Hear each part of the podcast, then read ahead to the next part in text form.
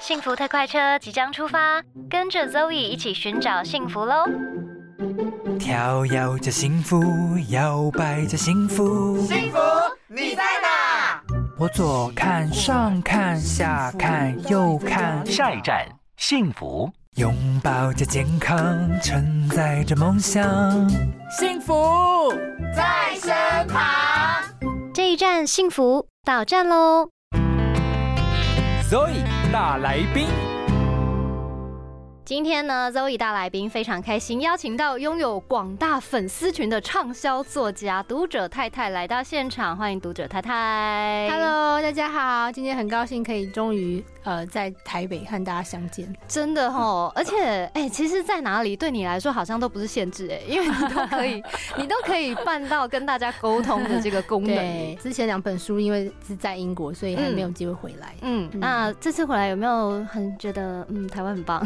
台湾超棒的，而且我都没有时差哎，我回来第二天我就。自然时间醒来，因为我想要哇等那个美人美开门，想吃台湾的早餐。对对，好了，可不可以请读者太太稍微跟我们自我介绍一下？那我是读者太太 Mrs. Reader。那我会之所以叫读者太太，是因为我的先生是读者先生嘛，就是 Mr. Reader 这样子。我是二零一一年移民到英国的，所以现在已经十一年了。哇，那目前在英国从事行销业，我在一个呃 UK Top Forty 的 Marketing Agency 当客户经理。哦，嗯，然后我呃有两个小孩，一男一女，然后他们是。混血，所以啊，中文不太行这样。然后我也同时有三个书宝宝这样子，在去年出了第一本，然后今年出，今年四月出第二本，然后现在是第三本，很厉害。第一本是这个大不列颠小怪癖，然后第二本是写他们的这个就是读者太太解锁跨文化婚姻。是最近带来的新书呢，是 Work from Home 也能发展国际职涯远距工作者的职场攻略，对不对？对对，那个写书的成就感，还有就是。你你觉得你的书影响？读者那个心情是，我觉得非常非常满足，就是会就是变成我的我的动力啦。我想继续写下去这样子，所以应该还是会有第四本啦。哎，好棒哦，期待。好了，因为书里面呢，其实很多他自己的经验的分享。然后我觉得，因为你的书啊，可以提供给呃一般来说比较少人，例如说像这个跨文化的婚姻啊，或是你住在英国啊的一些经历啊，还有这个就是 work from home 的这个远距工作的这种职场的经验，我觉得确。只是可以带给很多人一些新的想法，然后不一样的视野。那里面其实有说到你二十八岁在 Gap Year 的时候找到你自己，嗯，是不是可以跟我们分享一下你的心路历程？嗯，好，我们啦从小教育好像三十而立这样，对。对，就是哦天哪，那但是我三十我还找不到自己的方向，那怎么办？所以那个时候会比较惶惶恐一点，所以我那时候就呃很幸运的认识一个也是做媒体的前辈，一个姐姐这样，嗯，她跟我说，哎，其实是有一个那时候是叫做英国的志工签证，因为那时候没有。打工度假签证，嗯，然后我就申请了志工签证，就来到英国。因为我觉得，或许或许换换环境哦，因为我从来没有去过欧洲，从来没有去过英国，我就是想说，或许换换环境可能会呃有一些不一样的刺激。因为人都是这样，你在一个环境很久了，你有时候会觉得有点迷失这样子。所以那时候我是这样想。那当然啊，刚当刚刚去的时候，其实不是说你去换一个环境就可以找到自己。我书里面有写，你要去找，你要有那个过程，去探索过程这样。然后我觉得我因为有那个决心，下定决心，我就是要找到自己，所以我那时候就告诉我自己，我在英国这一年，我要去不断的认识新的人，嗯，哦，认识欧洲人、英国人，就是我我要接触不一样的文化，嗯，所以那时候是有这样子告诉自己，所以真的有很认识了很多我以前根本不可能想过，比如说我书里面有写一个呃 disabled 的学生，一个大学生，嗯，但他带给我很多启发，因为我之前从来人生从来没有真的跟 disabled 人很 close 过这样，所以像类似。像这样的情形，所以在一年中，我发现我自己非常非常喜欢英国。我不晓得那时候有去过英国吗？有，我超喜欢英国。为什么？我好喜欢伦敦，而且我喜欢 Notting Hill 那一区。哦，对对，好喜欢哦。那你可以常来啊。哎，我真的，我我之前应该可能我去过两次，但是都没有待很长。嗯，对，然后好喜欢然后就觉得我我曾经也有过想要去英国念书的梦。嗯，对，然后因为我有朋友在那边念电影，嗯，然后那时候我去找他，然后觉得哇，在英国念书好棒哦，然后每天你知道在那个街道。散步也好，嗯就觉得好棒哦。嗯但是我后来就是不晓得怎么了，你知道，就是人会就是会被现实打败，然后你就觉得说，哎，好像还是工作好了。嗯嗯，对，其实有时候那个呃，跨出舒适圈是要有一个动力。对，那我觉得我的动力是那那个时候，因为我有一点职涯倦怠，所以我嗯我一定要去看一看。然后我发现自己很喜欢英国，然后再加上呃，这个不是我的计划了，但是就是在那边刚好遇到我先生这样。嗯然后呃，有了另外一半以后，就是后来人生就在英国落地生根生根，所以其实是这样。我我我觉得有时候应该是说，呃，人其实很难计划自己的将来，可是如果你有一个动力是你想要改变，然后你想嗯要跨出舒适圈的话，其实不妨就是走到一个去到一个你不熟悉的环境，会有你意想不到的事情发生。哇，嗯。所以其实我觉得你是蛮有勇气的人哎。嗯呃，对，就是应该说我行动力比较强，我想到我会去做。有感觉出来，你就是那种很有勇气、行动力很强，然后你决定了就会一定朝那个目标前进的那种人。对，可是也有不好的地方啊，像我先生就觉得，哎、可不可以就 slow down？因为英 英国人就是比较不要那么拼，他觉得他很怕我会爆肝。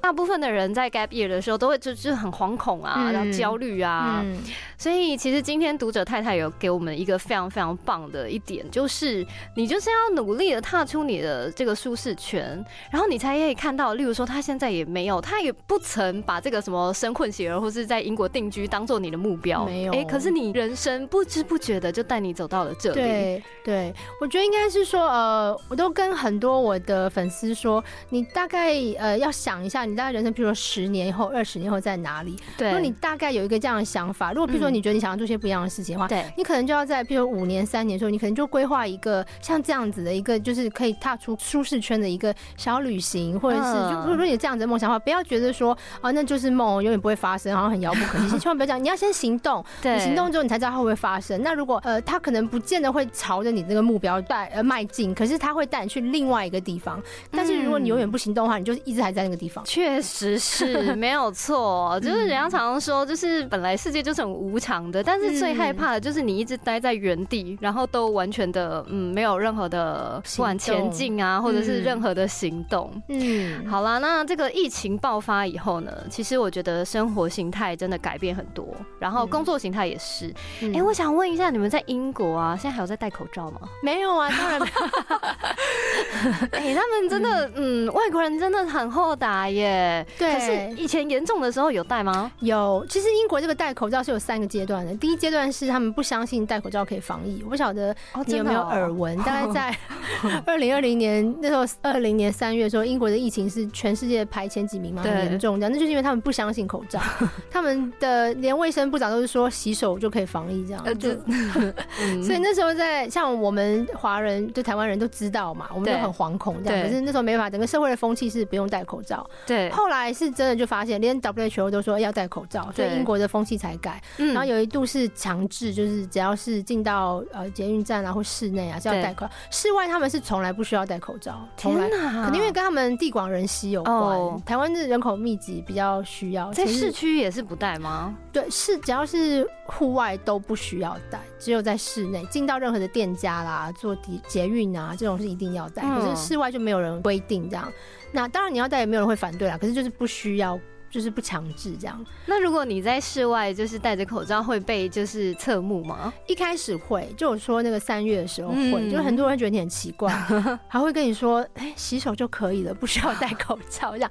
可是后来因为英国英国很严重嘛太，严重了，对，所以以你戴口罩已经不会被侧目了，是不会这样。哦可是呃，后来解封以后，就是去年的时候，我们完全解封了，戴口罩就被取消了，就哎、完全不需要戴。对，好哦，因为其实疫情爆发以后，大大影响我们这个不管是工作啊、生活的形态。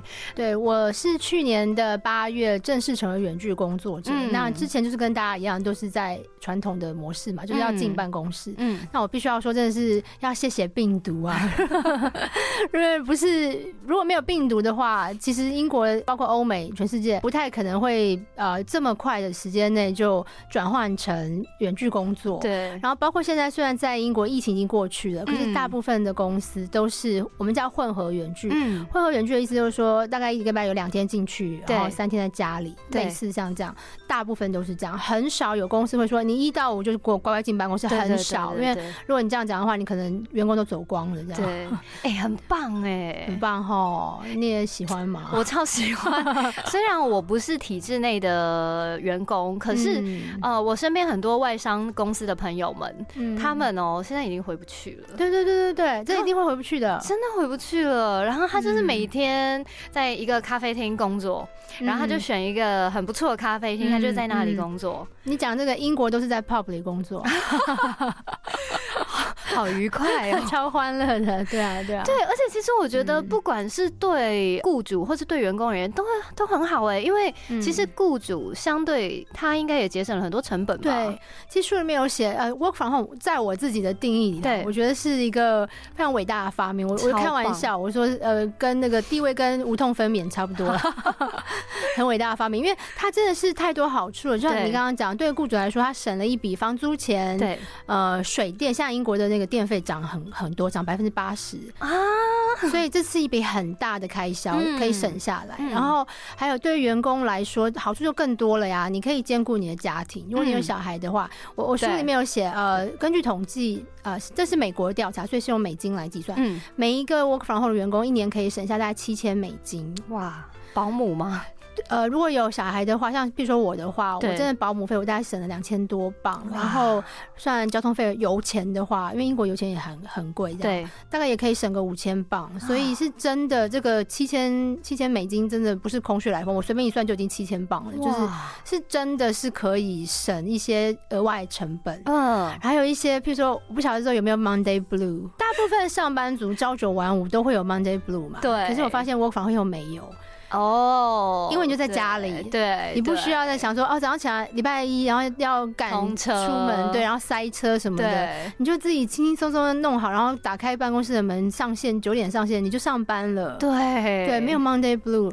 然后还有像譬如说，呃，对于地球来说，因为嗯不用通勤，对污染自然减少，对对整个人类来说，work from home 的好处也是很多的。所以我觉得应该是说，呃，我相信台湾也是越来越多啦。那欧美来说的话是。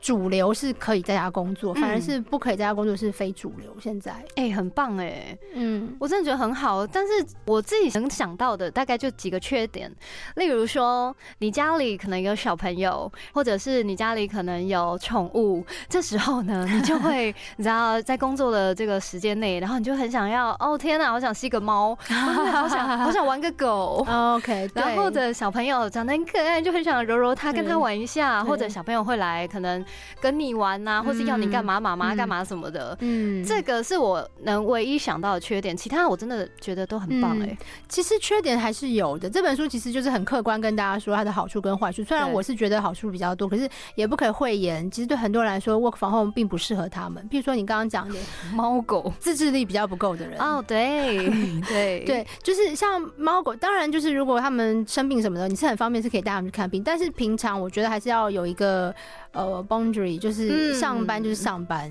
猫狗就是 勿近这样。然后小朋友的话，通常我们还是会送去 nursery 啊，送去幼稚园还是会送去，因为哦。work from home 你其实还是在工作，就是你在家里工作，那、哦。那你不太可能可以分神去照顾孩子，所以他只是说哦。他可以比较方便，如果幼稚园打电话来要接什么的是比较方便，可是不不代表说你就可以在家育儿，因为育儿本身就是一个工作 这样子。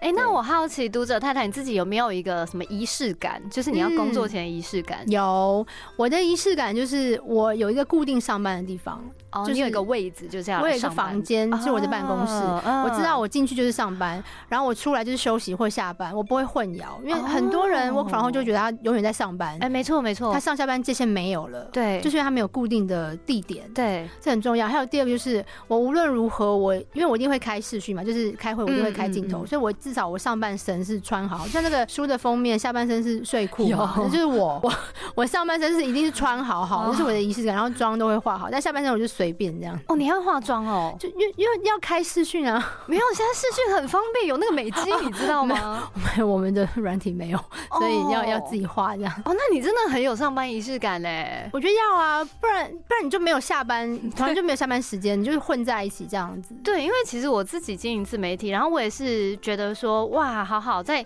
疫情以前，然后我就觉得，反正我只要有台电脑，我有一台相机，其实我就可以工作了。我到哪里都可以工作。对可是我后来也有发现到说，不管是呃 work from home 或是经营自媒体的人，嗯其实如果没有像你哦、这么有仪式感，然后这么有自制力的话，其实真的就是 always 都在工作哎、对，我觉得大家不要忘记，work from home 其实是为了要一个更好的 work life balance，所以你你不要本末倒置，反正就会哎、没有没有 life 了，只剩下 work，这样就不行。对，可是你自己也有说啊，你不是说你有点工作狂倾向吗？我对，可是我的工作狂倾向是我下班，比如说五点半下班，对我就做我自己的事。我不是完全不管公事。有时候偶尔很忙，还是要加一点点班，可是我尽量因为我真的觉得加班会是一个习惯。嗯你一直加，你就觉得啊那我昨天我都加，那我今天再加，这样真的不行。我都会对强迫自己时间到五点半就尽量要关机，然后就做自己的事情，或者是我小孩就就是在等我了嘛，所以我就一定要去顾他这样子。嗯所以其实小孩其实有时候还是一个让你自己会停停止嗯的一个方法，因为你没办法加班啊，因为他就在那边等你要去接他这样子。对，那在这个远距工作的这个过程中，有没有遇到过什么像是沟通上面的困难啊？嗯。对，其实远距工作的沟通方法跟传统模式完全不一样。嗯以前呢，我们大家都在办公室的话，如果我要找你，我就是去你的座位拍拍你嘛。对，对远距不行啊，对你根本看不到他，你不知道他在干嘛，对他搞不好在忙，他甚至跟你不同时区，对对你怎么对沟？通呢？就是要用书写的方式。嗯，所以远距工作呃的沟通方式跟呃传统是完全不一样的。你要嗯书写能力要很强。嗯那如果你是跨国团队的话，就是要用英文书写哦而且你要我们有一个叫做对过度沟通，就是对你要写的非常非常详细。为什么呢？因为如果你好不容易呃传讯息给这个人，他回了，对结果因为你交代的呃资讯清楚，对他又在问你问你一个问题，然后你们就这样子没完没了，这样就浪费时间。然后如果你们又不同时区的话，可能还要等到明天。哦天哪，这样是有点烦哎。对，所以为什么呃远距工作一定要过度沟通，就是写很详细，嗯越详细越好，不要觉得自己啰嗦，越详细越好。嗯，第二个，那个呃写作的能力要加强。对，而且因为嗯文字其实蛮容易误解的耶。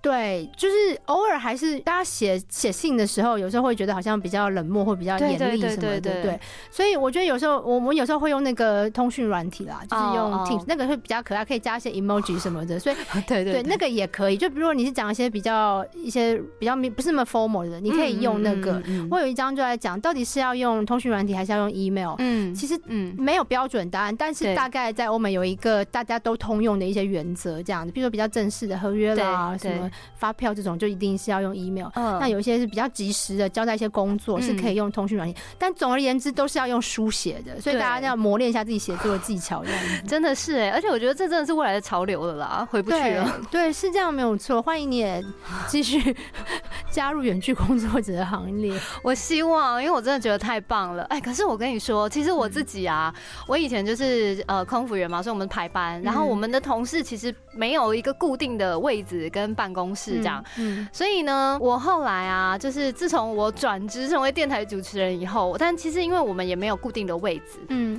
然后我反而还有点希望，就是你知道，有点还有点期待每天来到这里，然后看到同事，嗯，因为你知道我 from home 的时候，你是没有没有办法寂寞的啊、看到这个真人的，就对你你可能可以视讯，对对，但是没哎、没有这个真人哎、对，这也是 work from home 最大的缺点，这是呃有美国有做过调查，最大的缺点就是心理健康问题，因为你突突然间没有同事了。对然后你一个人一整天八小时跟你自己 相处是很寂寞的，很多人大家都变成宅男宅女，然后都变成好像很孤僻这样子。对，所以这时候真的就是要要要想一些方法，像我们公司就是每个礼拜都会有安排那个线上下午茶啊，还有这就是礼拜四或礼拜五下午两点到三点，就是哎很有趣哎、大家就开始开镜头，然后喝茶这样子。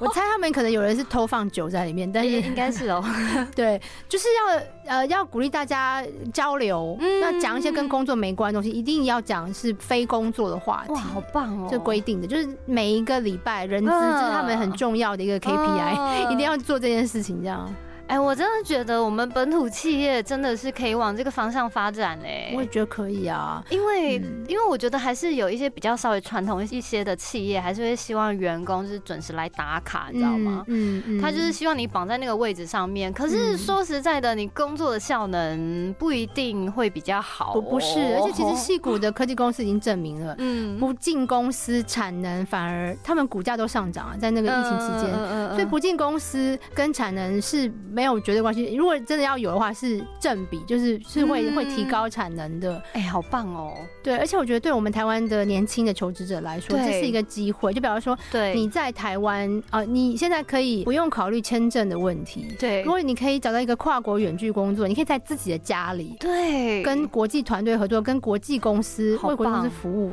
对，好棒，这是一个很好的机会。有，你那个书里面有写。今天非常的感谢我们的读者太太带来了这个非常不一样的。视野，然后跟大家分享了他的自己的这跨国工作的经验。欢迎大家去找这本书，希望你们喜欢，也能发展国际职涯远距工作者的职场攻略。谢谢。这本书的书名非常长，但是呢，里面满满的干货，一定可以让你有很多新的想法，然后新的收获。再次的感谢读者太太，太开心了，谢谢你，谢谢。